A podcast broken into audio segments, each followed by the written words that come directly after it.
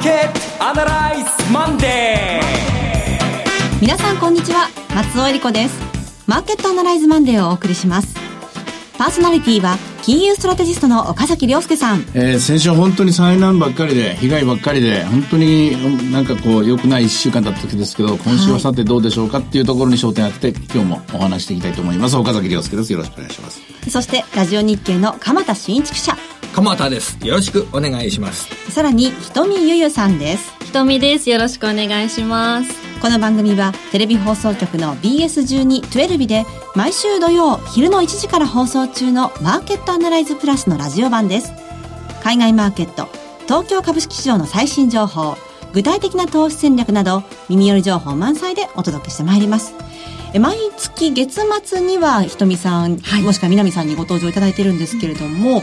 えー、この番組実は来週再来週と月曜日祝日でお休みなんですよね。いいのだろうかこれでという気もしますけどね。いやいやそうなんですけれども。というわけで、えまあ、月末相当ということで今回はひとみさんにお越しいただきました、はい、はい、あの先月出たばかりだったんじゃないかなと思いながら来てます、はい、よろしくお願いします、ね、本当にでもあのさっきもう被害災難の連続だった先週でさあ張り切って今週から行こうと思ったらあ考えてみればもう今日中に今週いっぱいの話をしなきゃいけないんだなと思って。はい、うん、まあ、できれば今月いっぱい今月そうですね、はい、今月いっぱいの3週間分の話をしなきゃいけないんだなと思ってちょっとむしゃぶりしてさっきから噛んでばっかりなんですけども、はい、FOMC を控えて、うん、それでどうなるかってとこまで岡崎さんにはね、うん、話していただかないといけない一日になりますね、まあ、話すだけだと話しますけどどこまで精度の高い話ができるかでも逆に難しいだけに思い切った自分の意見は、まあ、こんなふうに見てるっていうのは言えるかもしれませんけどね楽しみにしてます、はい、お願いします、はい、この番組は株三六五の豊か商事の提供でお送りします。今週のストラテジー。このコーナーでは今週の展望についてお話しいただきます。実はおととい矢島さんとかなりいろんな議論をですね、京都のセミナーでさせてもらったんですよ。はい。その前にエミンさんともいろいろ議論できて有意義だったと思います。大体、あの、エコノミストっていうのか、えー、遠いところを見てる、高いところから遠いところを見てる人たちの意見っていうのは、大体同じものが見えてきてるなっていう感じですね。うん、どういうものかというと、え9月26日の FOMC はあるでしょう。はい。で特に矢島さんも、えー、8月の雇用統計2.9%の賃金上昇率を見て、これがな、12月もやらざるを得ないだろう。今年年2回、えー、継続するだろうという話。あ、2回ある。うん、あと2回ある。ただ、3%を超えるまでフェデラルファンドレートの上昇は多分できないだろう。ということは、せいぜいあと4回、3ないし4回。つまり、今の市場金利10年もの国債利回り2.95でしたっけね。ここがまあ、まあ上限というか、いっぱいいっぱいのところで、で、えー、矢島さんもエミンさんも来年の今ぐらいには、来年の後半にはアメリカ経済不安だろうなという見方。はい大体揃ってきました。ただ私は揃ってきたということに、ちょっと違和感を感じて、揃ってきたからこそ、ね、相場っていうのは前倒して動くもんだと思います。ううんえそうやって半年、えー、来年の今頃、あと1年後っていうのになると、その、じゃあどこから折り返すかっていうことで、どんどんどんどん早め早めにじゃあリグッとこうかという動きが出るものです。えー、で、それこそ、ここまで相場っていうのはずっと上がってきましたから、おそれこそ大儲けした銘柄がいっぱいあるんですよね。この大儲けした銘柄は順番に、そろそろ手仕まいかな。あるいは、もっと言うともう一生持っててもいいやっていう人たちは知らん顔してるのかもしれませんけども、大体において1割ぐらいは下がるのかな、2割も下がるのかなという議論になってくると、やっぱり手仕まい優勢になってくる。で、その優勢になってくるところが、ここ元の、まあ、代表選手であるところの Facebook の動きであるとか、Twitter であるのとか、やっぱり新興の成長企業については、ここまで本当に何年という単位で頑張った株については、やっぱりそろそろ折り返し点というのが見えてきたんだろうなと思います。で、さらにもう一個言うと、え、足元の、今のトランプ政権、非常にぐらついてます。はい。で、京都でもこの話を最後にまとめたんですけども、私は、えー、今の、まあ、クーデターではないかと言われているような内部政権からの告発、うん、部分が寄稿されたりとか、あるいは、信頼できる アメリカのジャーナリスト、ボブ・ウッドワードのですね、新しい本が出版されるとか、で、えー、時間はどんどん過ぎて、もうあと2ヶ月切って切りました中間選挙があるとか、で、気がつきゃ2年経ったというトランプ政権。私はやっぱり相当大きなですね、リスクを感じじているところじゃないかと思います。リスクを感じているからこそ、えー、そのリスクをみんなにこう消し飛呼んでしまうような、恫喝外交っていうか、またまたみんながこう度肝を抜くような危ないことを、危ない賭けに出るんじゃないかなと思います。結論的には私は今週もそうですけれども、えー26日を挟んで、えーアメリカ株、まあそうですね、えっと、今年の1月のビックスショックに似たような、近いような現象がもう一回来るんじゃないかなと思っています。警戒です。そういうふうにあの戦略的には思っています。あそうですか。ただまあ、あの、前回金曜、あの、土曜日ですね、放送でもありましたけれども、あの、まあ、年末にかけては株価は上がりやすい傾向にあるという。話もありました。ねあの、ひとみさんもセミナーで、会場で、はいあの、ええしっかりと私をたしなめてくれたんですけれども、黒田さんこんな風におっしゃってましたよと。ね、過去の中間選挙の後のパターンを見れば、こういうことですよってなってましたし、あの矢島さんも、はい慎重に見てる矢島さんもまだもう少し行くんじゃないかっていう、足元の相場については非常に楽観的な見方が共通しています。でも、だからこそなんですけどね。変な言い方ですけども、その、えーっと、中間選挙の後こんな風に動くっていうのは、えー、クロスさんも調べているだろうし、世界中の誰もが調べていることだろうし、で、もっと言うと、お今日発表された日本の GDP の情報修正もかなり大きなものになりましたしね。で、今、どこを見てもですね、えーうんと、業績が悪くなっていくというような角度が見えてるのは、そうですね、アメリカで言うと不動産関連だけ。はいで、くしくも日本でも、えー不祥事が来た不動産関連だけっていうところなんですけども、でも穴が開いたことは事実なんですよね。はいそれを考えると、私は、えー戦略というよりはもう戦術かもしれません。えーここ2万2000円、まあ2万3000円という日経平均相当トライしたんですけども、失望に終わっている今現在。で、ここで何か、例えば今、一応、まな板の上に乗っているアメリカの第3弾の対中関税引き上げ、えー2000億ドル公聴会が終わって、スイッチを入れるかどうか。入れた途端に中国がまた、えー報復措置を取るのかどうか。で、その報復措置を見て、トランプ大統領は残りのもう、次やったら全部っていうことですからね、5000億ドル全部やるっていうことになりますけども、そこに手をかけるのかどうか、おそらくやっていくんじゃないでしょうかね。えーそういう状況です、9月は。今のところ、えーと、業績的にファンダメンタル的に何にも心配することはないという見方がある一方で、えー何かこれからことを起こそうという政策のところでは不安だらけという1ヶ月になりそうな、そんな予感がしますね。そして1年後にちょっとやってくるんじゃないかというふうに皆さんが思ってらっしゃる、そのアメリカの景気後退。それがやや前倒し。前倒しじゃないかと思うんです前倒しになるとしたらどれぐらいまで前倒しになるか前出し、早ければ1年前だし、はいで、遅くともまあ、あの、景気の後退自体はその辺だと思うんですよ。景気の後退はそうだと思うんですけども、株式市場っていうのは先が、先が見えたところで動き出すので、はいうん要するに崖だと思ったらですね、みんなそこから U ターンしますからね。でそういう動きなんです。ただ、ただ矢島さんもエミンさんもそうですし、私もそうなの、そういうグループに入るかもしれませんが、いわゆるハードランディングではないんじゃないかなと。ほう。うん、やっぱりじわじわと静かに溶けていくっていうか、リスクがこう、海が出ていくんじゃないかなという感じで、一気に何かのショックでですね、ドッカンと崖から落っこっていくみたいなパターンにはならない。はあゆっくりと降りるような気がしするんですね。ああ、そうですか。ですので、あの、十分それは動き出してからでも間に合うような展開かかもしれないですね。そこに新興国リスクっていうのは入ってこないもちろんです。新興国リスクも、えーアメリカの、おえっ、と、1年後にある景気後退リスク。で、それに対して株価の調整リスクが前倒しに来る最初の理由は、その新興国 リスクがはっきりと見えてきたからです。とはいえ、新興国、GDP のベスト10の国々が入ってるわけではなく、せいぜいかき集めても、世界の GDP の4%までのグループなんですね。ここにはインドとブラジルは入れてませんけども。だから病気で言うと、まあ、どうですかね、手の先とかに発疹ができるぐらいのもんで、例えば、ものすごいなんか疫病にかかってるわけでも、ものすごいなんか内臓が悪くなってるわけでもなくて、えちょっと風邪ひいたな、まあ、例えて言えば、まあ、はしかかなんかぐらいなもんなんですかね、しばらく寝てりゃいい薬があるから飲めば治りますよぐらいのところで今見ている。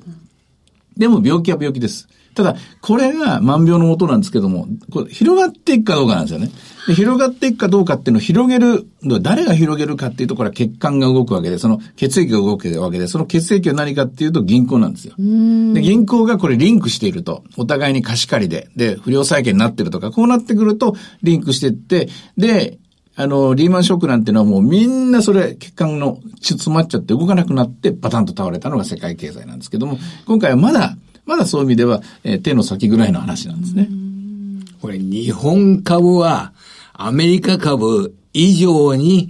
動きが悪くなるっていうことになっちゃうわけですよね。これもまたね、これもまた京都で結構いい議論ができたのは、なんで外国人投資家はこんなに日本株売るんだと。なんでだって、それ小手先の話じゃないはずなんですよ。はい2016年からもずっと売ってるわけですよ。ということは2016年にやっぱり何かあったわけです。えでで2016年に何があったかっていうと、みんなブレグジットとかトランプ大統領の誕生とかいろいろ言いますけども、私は2016年1月のマイナス金利の導入。あそこで日本は変わってしまった。あそこで日本経済とか日本株とか日本の金融市場は完全に壁にぶつかってしまったんじゃないかなと思ってます。そういう意味では、一旦日本株というのは、そうですね、まあ、日銀の ETF がこう来てますから、これまたハードランディングしに、しづらいんですけども、一回それこそ PR10 倍とかもと、とんでもなく安いところまで、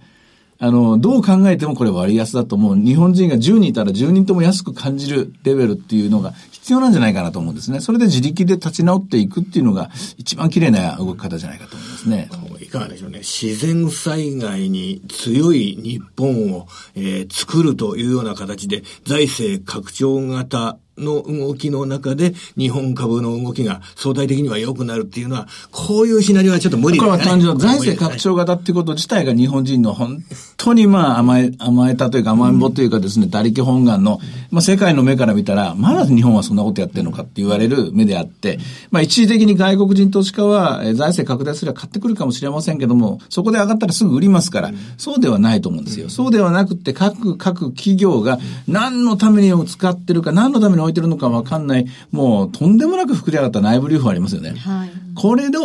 で これでやっぱりまあ、自分、自力で、その災害とかですね、新しい工場を変えていくとか、それこそ、まあ、電力網が良くないんだったら、みんなで手伝えばいいわけであってですね、で、動き出すと思います。いろんなものがですね。で、おそらく今までのような物流の関空に過剰に集中している物流システムも変えてくるだろうし、それから、え、苫小牧に過剰にですね、集中してしていた北海道の電力生産のシステム、これも変えてくると思いますしね。で、一気にまあこれがまあ動き出す可能性もありますから、そういう意味では個々の企業で、で、今日なんかもそうだと思うんですけど、やっぱり設備投資だと思うんですよ、日本の鍵は。それも内需向けの設備投資ですね。こちらが加速する形で、あの、本当にとことん安いっていうか、別に下がってるからっていう意味じゃなくて、えー業績が出てるのに、業績がどんどん上がっているのに買われない株っていうのは今続出してるじゃないですか。例えばトヨタしかり、トヨタの PBR1 倍瞬間割れとかっていうのも、こういうとこずーっといろんなものがみんなこう買われていって、で、本当に安いよねっていうものから順番に、えー反発局面に入るんじゃないかと思います。決して政策期待ではない。日本に、日本の政策は日銀もない。政府もない。こう、結論付けたのが京都のセミナーです。企業自体に魅力がある存在になるような努力が求められるわけなんでしょうとね。思います。それと常識がひっくり返るかもしれないっていうのは、これ、米中がやっぱりこれだけ激しく戦うわけですね。はいで例えば 5G の世界でもこれだけ激しく戦うわけですよね。こうなると、中国はもう出る、出る杭は打たれた状態になってますから、そこに隙間ができるはずなんですよ。で、その隙間は、どんな企業でも、どんなえー分野でもおそらく日本企業入れると思うんですね。中国が開ける、中国がアメリカによって打たれた隙間に入ってくる日本企業。これは次の世代を多分、まあ、接近するって言いますかね、あの支配するんじゃないかと思うんですが、話がちょっと大きくなりすぎました。でも、いずれにしてもこの1ヶ月そんな目で見ています。あそうですか。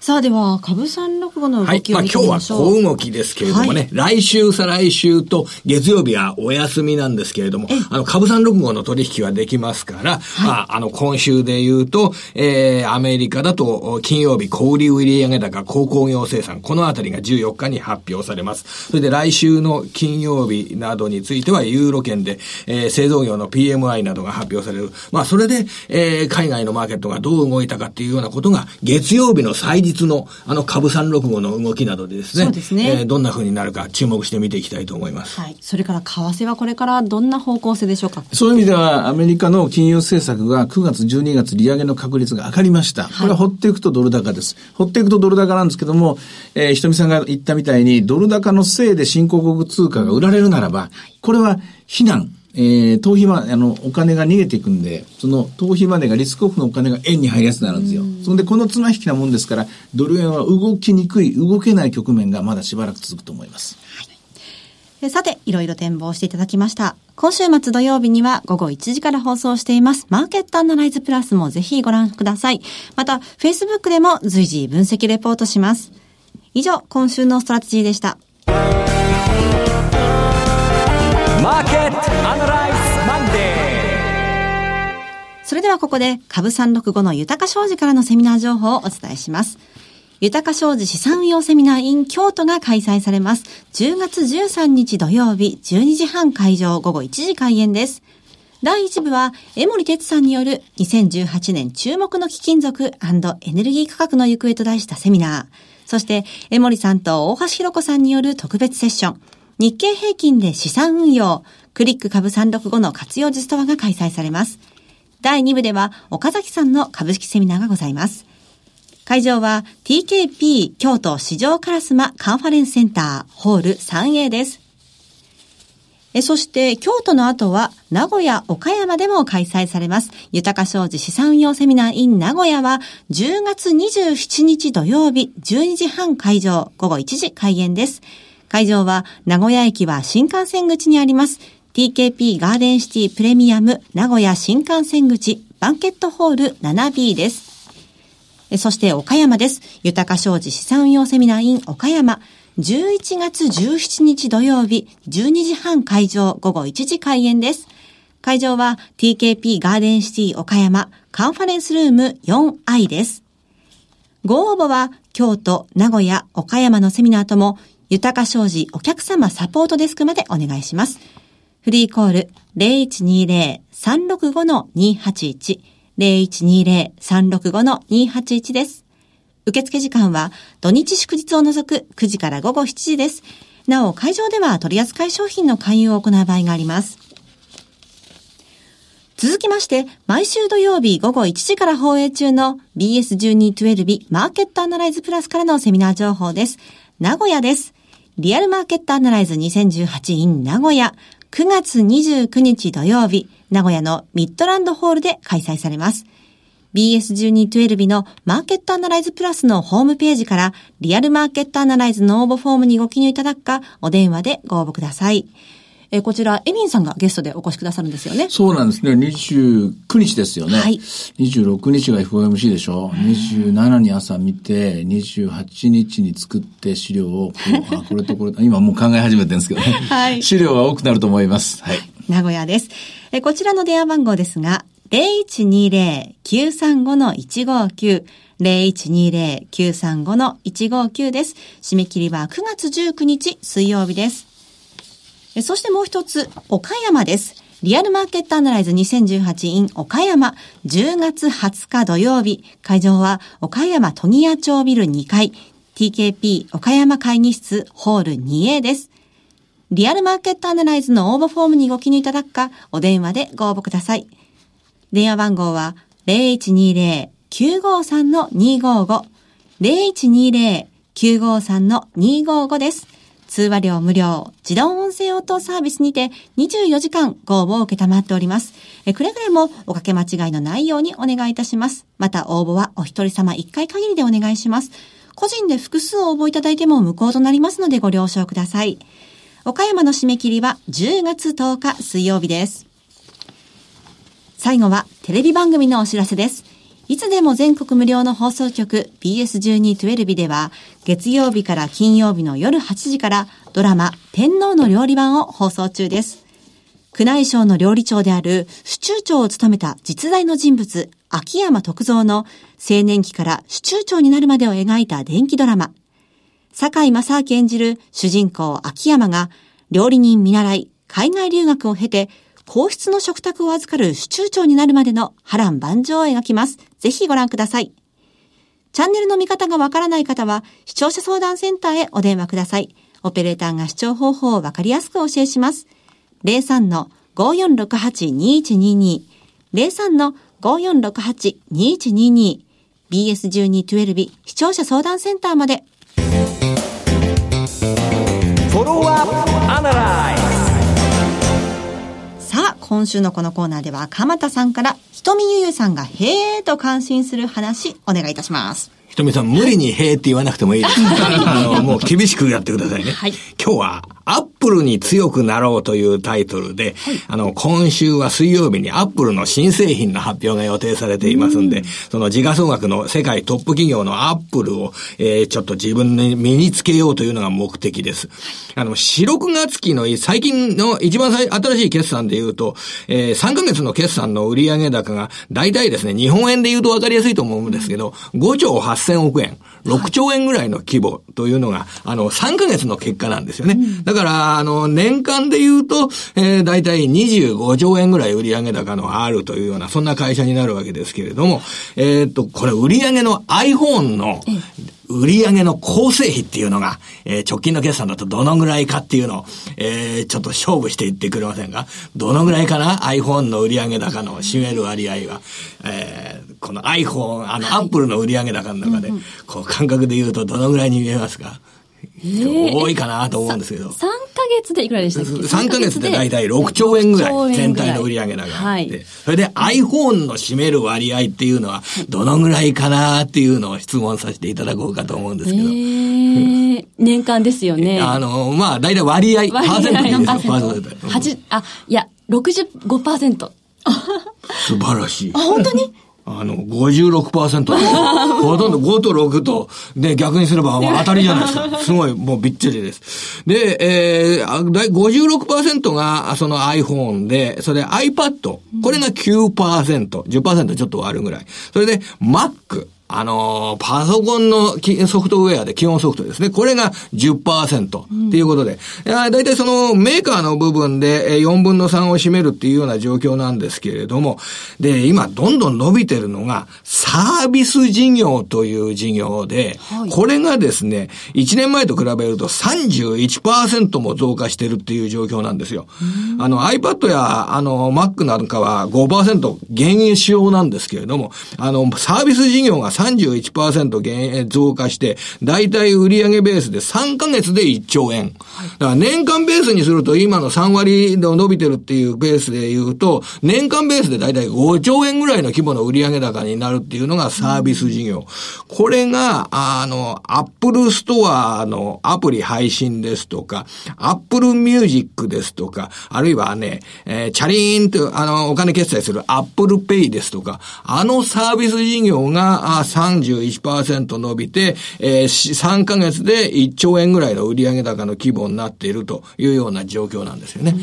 で、ここで大体アップルのおそらく株価が上がってる時、それから業績の評価っていうのでアナリストがよく言ってるのが、アップルっていうのはこの iPhone をこの世界中に使う人たちを増やして、その増やしたその iPhone を使って、なんかいろいろなサービス事業を提供して、すごく収益の基盤がもう厚くなってきて、いわゆるインフラ企業の、えー、として捉えられるんじゃないかということが、えー、で、巨大な時価総額につながっているというような見立てになっているようですけれどもね。えー、いかがですか？いや、あの、どんどんどんどん、まあ何でもできちゃう時代で、で、何でもできちゃうっていうことは、既存のものが何もいらなくなるっていう時代の裏返しで、えー、それこそ、いやまあ、普通のレコーデーもいらなくなったわけで、で、本屋さんもいらなくなったわけで、今度銀行がいらなくなっていくっていう、これは考えてるのは恐ろしいんですけども、しかし、これまた絵絵に描いた餅といえば絵に描いた餅ですからね。違う展開も来るだろうしこう考えなきゃいけないところですけどね、はい、ひろみさん今週はいかがでしょうへえ100回です。あのおじさんのためにありがとうございます。でも当たってましたね、はい、ほとんど大体まあ56%近かったですね、はい、さてマーケットアナライズマンデーそろそろお別れの時間です。ここまでのお話は岡崎亮介と鎌田新一。瞳ゆゆ。そして松尾恵里子でお送りしました。それでは今日はこの辺で失礼いたします。さようなら。この番組は株三読後の豊か商事の提供でお送りしました。